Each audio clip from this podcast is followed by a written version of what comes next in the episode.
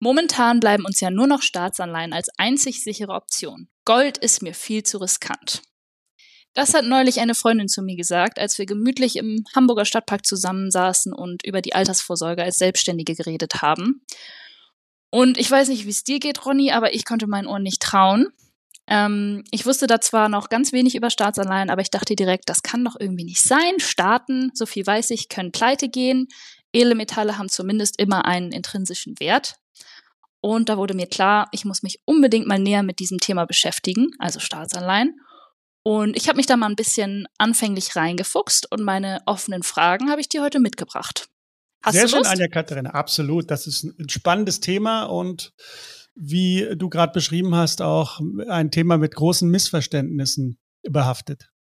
Genau, also ich habe ja schon erwähnt, dass ich äh, ein gewisses Misstrauen gehegt habe anfänglich. Ähm, ich wusste ja aber auch gleichzeitig, dass du Staatsanleihen im Rahmen der Handelsstrategie auch in deinem Portfolio hast. Mhm. Ähm, deswegen bin ich da ganz gespannt auf deinen Standpunkt dazu.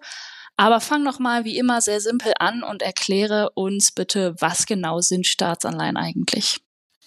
Na, eigentlich sind Staatsanleihen nichts anderes als ein Kredit, den der Staat bei äh, Anlegern aufnimmt. Das heißt, er hat die Idee, ich brauche jetzt hier eine Milliarde Euro, ähm, ich muss ich habe ein Projekt XYZ, was ich äh, finanzieren möchte. Ich leihe mir das Geld jetzt über 30 Jahre bei, bei einem Anleger am Kapitalmarkt, ähm, begebe also eine Anleihe, begebe eine Staatsanleihe, versehe die mit einer festen Laufzeit, in meinem Beispiel jetzt 30 Jahre, äh, statte diese Anleihe mit, einer, mit einem Zins aus, aktuell äh, so um die drei Prozent und ähm, in den Anleihebedingungen steht drin, dass ich nach 30 Jahren das Geld an den Anleger zurückzahlen muss. Zwischendurch kriegt er jedes Jahr seine 3% Zinsen. Und äh, das ist im Grunde genommen schon die ganz einfache Geschichte von einer Staatsanleihe. Und das Problem ist, du hast es gerade in deiner, in deiner Einleitung auch schon gesagt, das Problem ist, äh, was ich damit habe, und nicht nur ich, sondern viele andere auch, dass eben der Staat seinen, seinen Verpflichtungen, die Zinsen zu zahlen, nicht nachkommen könnte, wobei das ein Jetzt, wenn ich mir äh, die USA oder, oder Deutschland angucke oder andere europäische Länder angucke, dann ist das eine Gefahr, die ist eigentlich äh, nicht so real. Viel, viel gefährlicher ist die Tatsache, dass ein Staat äh, äh, pleite geht äh, über die, in den nächsten 30 Jahren und eben die Anleihe nicht mehr zurückgezahlt werden kann. Und ähm, das ist leider in der Geschichte auch schon häufiger passiert. Da sind wir ja ähm, ähm, sicherlich einer Meinung. Aber diese, diese Einstellung deiner Freundin äh, zu diesem Thema zeigt mir, dass eben äh, viele den Staat immer noch als das Nonplusultra betrachten und davon ausgehen, dass eben diese Institution nicht nicht äh, verrücken kann, nicht pleite gehen kann, da, dass damit nichts passiert. Also diese Staatsgläubigkeit, Staatshörigkeit, ähm, die höre ich da so ein bisschen raus. Ähm, und viele Menschen wischen dann einfach das äh, doch äh, damit verbundene Risiko einfach ein Stück weit zur Seite. Und das ist, glaube ich, ein Fehler. Ich selbst nutze Staatsanleihen natürlich auch, äh, habe da aber so ein paar äh, Kniffe, äh, über die man Bescheid wissen sollte, ein paar, paar Tricks, äh, wie man äh, diese Risiken so ein bisschen managen kann. Okay, also ich fasse nochmal zusammen. Man leiht dem Staat sein Geld für einen mhm. bestimmten Zeitraum. Am Ende dieses Zeitraums bekommt man diese Summe wieder und während der gesamten Laufzeit bekommt man regelmäßig Zinsen. Das habe ich es gut zusammengefasst. Super. Äh, und eine Sache will ich vielleicht noch ergänzen, Anja Katharina. Ja. Äh, wir haben natürlich hier das große Risiko der Inflation. Ne? Ich kriege nach 30 Jahren das Geld zum Nominalbetrag wieder, also zu dem Betrag, wie ich es hingegeben habe. Mhm. Ich kriege keinen Inflationsausgleich äh, in dieser Zeit, weil du mhm. weißt selber, über 30 Jahre rechnen wir mal mit dem 2% Inflationsszenario. Ähm, das sind dann so ungefähr ähm, 65 Prozent äh, an Kaufkraft nur noch, die das Geld dann hat, äh, was ich da hingegeben habe. Und das ist noch gut gerechnet. Und ich kriege auch auf der anderen Seite für meine Zinsen, äh, ich kriege halt drei Prozent und ich kriege da auch keinen Inflationsausgleich. Das heißt, bei sechs Prozent Inflation mache ich heute äh, ein Verlustgeschäft. Äh, und das ist so ein bisschen das Problem, was ich einfach hier sehe. Das ist interessant, weil genau das hat äh, die Freundin, mit der ich darüber gesprochen habe, auch gesagt. Sie war sich dessen sogar bewusst, okay. war aber trotzdem der Meinung, dass es noch äh, die sicherste Option ist und dass auf diesem Wege zumindest ihr Geld, wenn es sich auch leicht reduziert, erhalten bleibt. Woher kommt dieser sichere Ruf von Staatsanleihen?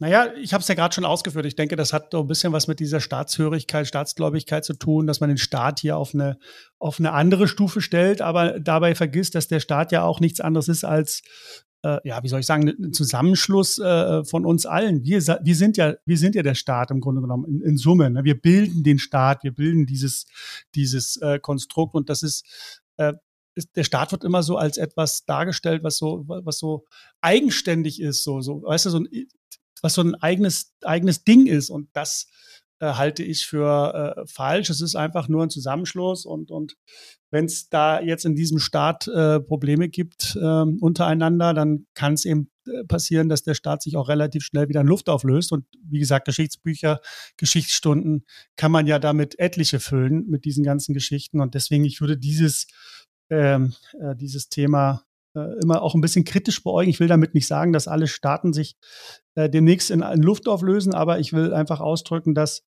äh, man den Staat nicht auf so einen Sockel stellen sollte und äh, immer auch ein bisschen kritisch ähm, umgehen sollte. Und wir wissen ja, dass die Regierung und der Staat mit Geld relativ schlecht umgehen kann. Es ist ja kein Unternehmen im klassischen Sinne. Ähm, und deswegen habe ich da bin ich da sehr, sehr vorsichtig und versuche eben äh, das Ganze zwar zu nutzen für meine persönliche Anlagestrategie, ähm, ich aber weiß, dass ich eben mit auf gewisse Risiken achten muss und eben gewisse Klippen äh, umschiffen sollte und da immer auch ein waches Auge drauf haben sollte. Als ich ähm, das Internet äh, gefragt habe, bevor ich mit dir gesprochen habe, kam auch ganz auf das Thema Kreditwürdigkeit auf als mhm. äh, Vertrauensfaktor. Das fand ich auch sehr spannend, weil ich mir ziemlich sicher bin, dass du diese Kreditwürdigkeit anders äh, bewerten wirst. Kannst du da mal einen Überblick geben? Was bedeutet es, wenn eine Regierung als kreditwürdig eingestuft wird? Wer stellt das fest und vor allen Dingen wie? Ja, das ist das nächste Thema, ähm, dass eben die, die Kreditwürdigkeit von Staaten durch private Ratingagenturen festgestellt wird. Ne? Das muss man sich mal auf der Zunge zergehen lassen. Ähm, private Ratingagenturen wie zum Beispiel äh, Standard Poor's, Moody's oder Fitch Ratings, das sind so die großen drei. Die gehen her und äh, geben einfach ihr, ihr Statement über Staaten, über Unternehmen ähm, ab.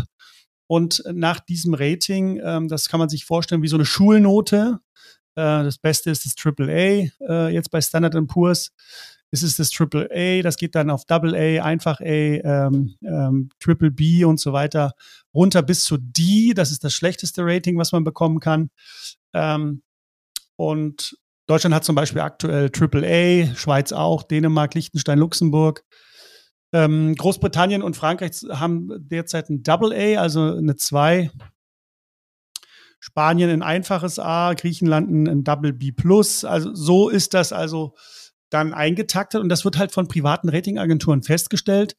Ähm, und anhand dieses Kreditratings ähm, sagt dann oder oder oder äh, ist dann ist dann also quasi auch äh, der Zinssatz äh, äh festgelegt oder wird ermittelt, weil man eben sagt, ein, ein Land, was ein schlechtes Rating hat und ein schlechteres Rating hat, zahlt einen deutlich höheren Zins als ein Land, was ein sehr gutes Rating hat. Ja, und daran äh, macht man das dann eben fest.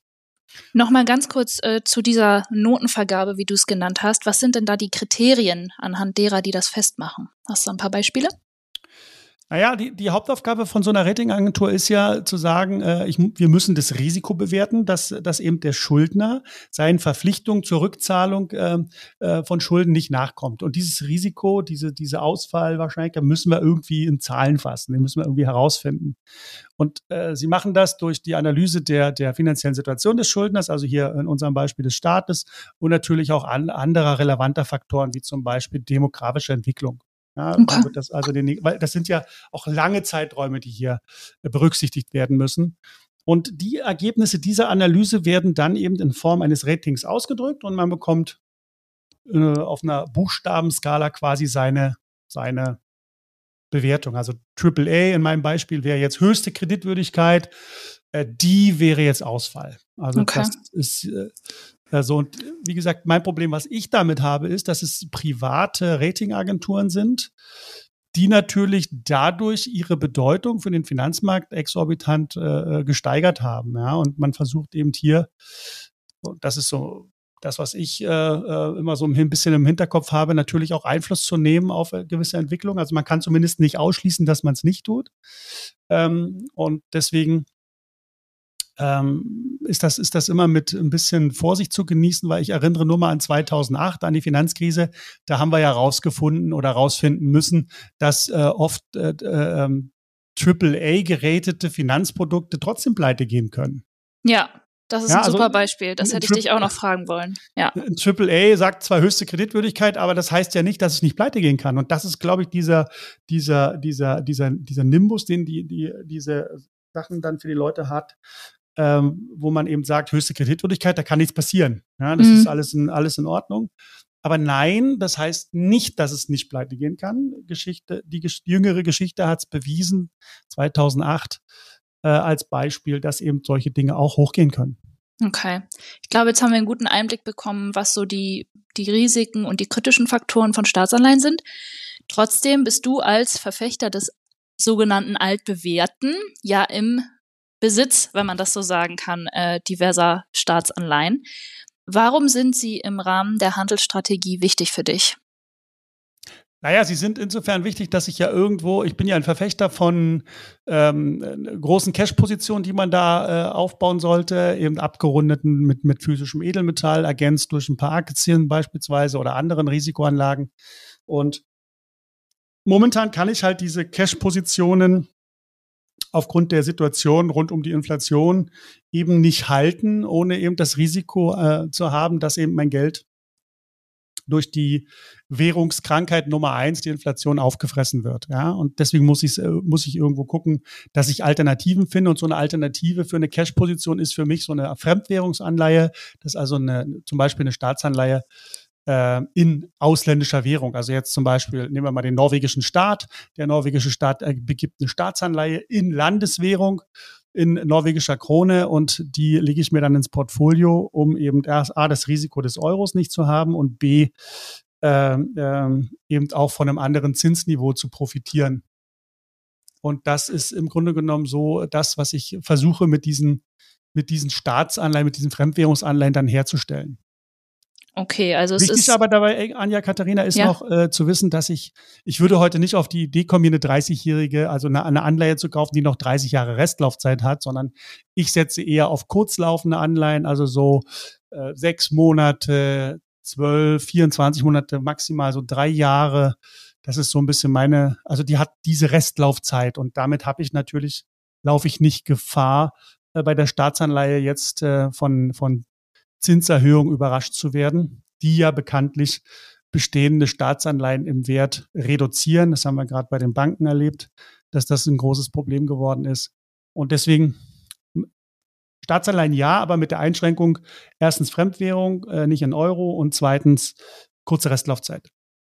Okay, kannst du das nochmal in, in konkretere Zahlen fassen? Also einerseits würde mich interessieren, wie hoch die Beträge sind, die man da so investieren kann im, in Staatsanleihen beziehungsweise dem Staat leihen kann.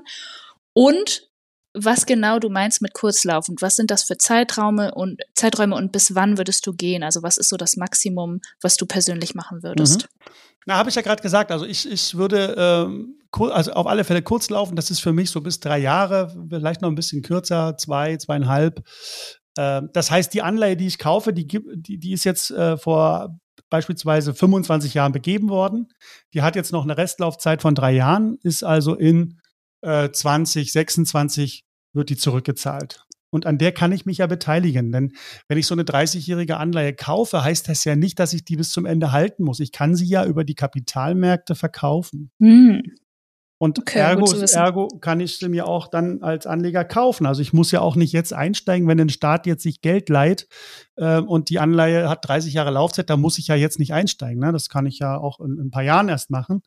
Und ich gucke mir halt die Anleihen oder ich suche mir die Anleihen, die eben schon eine ganze Zeit gelaufen sind und die noch eine kurze Restlaufzeit haben, weil ich dann eben dieses Zinsänderungsrisiko, das, also das Zinsänderungsrisiko des Marktes äh, äh, nicht so richtig in der Anleihe dann spüre. Also muss man sich so vorstellen. Stell dir vor, du begibst äh, äh eine Anleihe für drei Prozent als Staat, 30 Jahre Laufzeit und jetzt geht das Ding los und nach einem Jahr ändert sich der Marktzins auf fünf Prozent.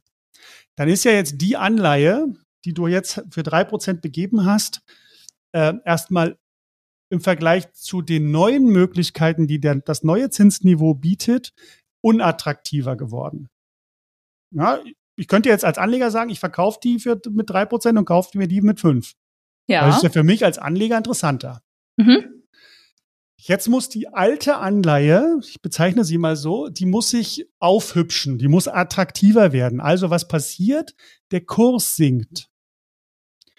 Der Kurs sinkt. Dazu muss man wissen, dass Anleihen immer zu 100 zurückgezahlt werden. Also wenn der Kurs jetzt zum Beispiel auf äh, 60 Prozent sinkt von seinem Ursprungsbetrag, dann und ich kaufe die, dann habe ich ja erstmal, da ich weiß, die Anleihe wird zu 100 zurückgezahlt, habe ich erstmal einen sicheren Kursgewinn. Mhm plus die Zinsen und dann habe ich wieder von der Gesamtverzinsung, wenn ich das als, als Gesamtheit sehe, als Ganzheit sehe, habe ich wieder, habe ich in etwa die gleiche Rendite, wie wenn ich mir die Anleihe kaufe, die jetzt zu fünf Prozent notiert. Also ah, okay. durch den Kursverlust wird quasi die Anleihe attraktiver und dadurch gleicht sich eben der Nachteil auf der Zinsseite aus. Das ist das, was am Markt der Staatsanleihen oder Anleihen allgemein immer passiert, wenn wir über Zinserhöhungen sprechen. Das ist die sogenannte Zinswippe. Zinsen gehen hoch, Kurs der Anleihe fällt. Er muss fallen, damit die Anleihe nicht an Attraktivität für die äh, Anleger einbüßt und mit den neu begebenen Anleihen mit dem höheren Zinsniveau auch mithalten kann. Okay, das sind auf jeden Fall ein paar gute Kriterien, um sich zu orientieren, wenn man überlegt, welche Staatsanleihe soll es denn sein? Hast du auch einen Tipp, äh, wo ich eine gute Übersicht finde, um mir das rauszusuchen? Irgendeine sch schöne Website oder so? Ja, da gibt's da gibt's viele Möglichkeiten, Anja Katharina. Das ist, ich persönlich nutze immer die Börse Stuttgart. Die haben so einen schönen Anleihefinder, mit, mit dem arbeite ich schon eine ganze Weile. Und äh, da, da kannst du halt äh, über die Suchfunktion deine Suchkriterien eingeben und dann schmeißt dir das Tool äh, die entsprechenden Anleihen raus. Das ist schön übersichtlich für mich, aber es gibt sicher auch noch viele andere, die das genauso gut machen. Ähm, aber ich nutze halt das Tool der, der Börse Stuttgart. Sehr gut. Und dann einfach Anleihefinder, Anleihe, entschuldige, einfach Anleihefinder Börse Stuttgart eingeben, dann kommt das schon. Bei Google. Anleihefinder, alles klar. Mache ich direkt, nachdem wir aufgenommen haben. ähm, was ich noch ergänzen möchte, ist, äh, man sollte unbedingt auch schauen, ob man in seinem Depot überhaupt Staatsanleihen kaufen kann. Ich hatte nämlich bis vor kurzem noch eins, wo das gar nicht ging und musste erstmal ein anderes eröffnen. Hm, ja, die meisten, die meisten Anleger nutzen so, sogenannte Fonddepots. Das heißt, genau. Äh, da kann ich nur Investmentfonds drin verwahren. Das ist natürlich nicht das, was ich dann brauche, wenn ich zum Beispiel direkt in Aktien oder direkt in Staatsanleihen investieren möchte. Das muss ich dann natürlich aufpimpen. Richtig, da bin ich jetzt auch schon wieder eine Nummer schlauer geworden. ähm, vielleicht noch mal ganz zurück zu meiner Ausgangsfrage und der Situation im Stadtpark. Also ich glaube, ich weiß, was ich besagter Freundin jetzt erzählen kann. Ähm, kannst du noch mal zusammenfassend sagen, ist die Aussage pauschal Gold oder Staatsanleihen sind sicherer überhaupt möglich? Naja, das ist eigentlich, ja, das ist möglich. Das ist relativ einfach. Also äh, alles das, was ein, wir nennen, also wir nennen das Gegenparteirisiko. Alles, was ein sogenanntes Gegenparteirisiko hat, wie zum Beispiel eine Staatsanleihe, da ist die Gegenpartei für mich als Anleger der Staat. Hm. Bei einem Pfandbrief habe ich die Gegenpartei der Hypothekenbank. Bei einer, bei einer äh, klassischen Bankanleihe, äh, Commerzbank, habe ich die Gegenpartei Commerzbank. Und diese Gegenpartei hat ja immer ein Risiko. Sie kann ausfallen. Sie kann ausfallen bei den Zinszahlungen, sie kann ausfallen beim, beim, bei, bei der Rückgabe der Anleihe. Also es gibt halt dieses Gegenparteirisiko. Und dieses Gegenparteirisiko muss durch die Ratingagenturen oder wird durch die privaten Ratingagenturen festgestellt. Gold als Beispiel hat dieses Gegenparteirisiko nicht. Das heißt, ich brauche auch keine, eine, keine Ratingagentur, die feststellen muss, äh, welche, welche Bonität hat denn jetzt Gold? Gold hat die höchste Bonität, die man, die man überhaupt haben kann. Es ist noch nie ausgefallen in der Geschichte. Es hat immer einen Wert gehabt. Es hat eine relativ konstante Kaufkraft über Jahrtausende. Und deswegen brauche ich erstmal dieses, dieses, dieses, diese Einschätzung von Standard Poor's und den anderen, das brauche ich beim Gold gar nicht, ähm, weil es eben in meinen Augen die, das beste Geld, die höchste Bonität überhaupt hat, die über diesen ganzen äh, ähm, Rate, äh, über diesen ganzen Ratings hat, äh, geht, also die über diese ganzen Ratings hinausgeht, so wollte ich sagen. Okay, das genau. ist ein spannender Begriff Gegenparteirisiko, das äh, kannte ich noch nicht. Ja, bei einer Aktie habe ich das Gegenparteirisiko des Unternehmens zum Beispiel. Ja, ja also das ergibt hab, total Sinn. Ich habe immer jemanden, äh, dem ich vertrauen muss. Mhm. Das muss ich beim Gold nicht. Mhm. Und deswegen sage ich, ja, äh, Staatsanleihen sind nicht sicherer als Gold, es ist umgekehrt. Mhm. Okay. Habe ich verstanden. Mich würde ja eigentlich auch noch ein bisschen interessieren, wieso du bei Staatsanleihen äh, ausgerechnet auf Fremdwährungsanleihen setzt. Aber ich glaube, dazu machen wir noch mal eine extra Folge, oder? Generell zum Thema Fremdwährungen. Ja, absolut. Das sollten wir noch mal besprechen. Okay. Ähm, aber hier schon mal der, der Hinweis, dass ich ja kein großer Fan des Euros bin, mhm. weil ich glaube, so wie er aufgebaut Merkt wurde. Merkt man gar nicht. Mag man gar nicht, habe ich mir gedacht. Ich kann es gut verstecken.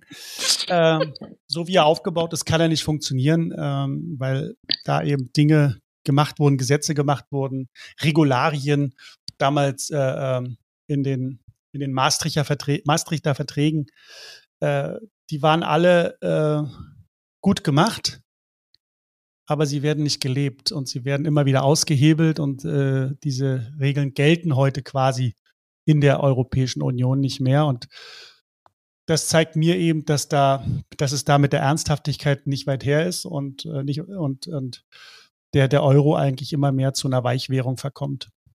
Okay, ich notiere mir das direkt für nächste haben. Woche. Ja, ja, genau. Deswegen will Alles ich sie nicht haben. Also wer will schon gerne Weichwährung haben, wo sich einfach die Staaten, die sich da unter diesem Dach zusammengefunden haben, äh, nicht an die selbst auferlegten Regeln halten. Also was soll das?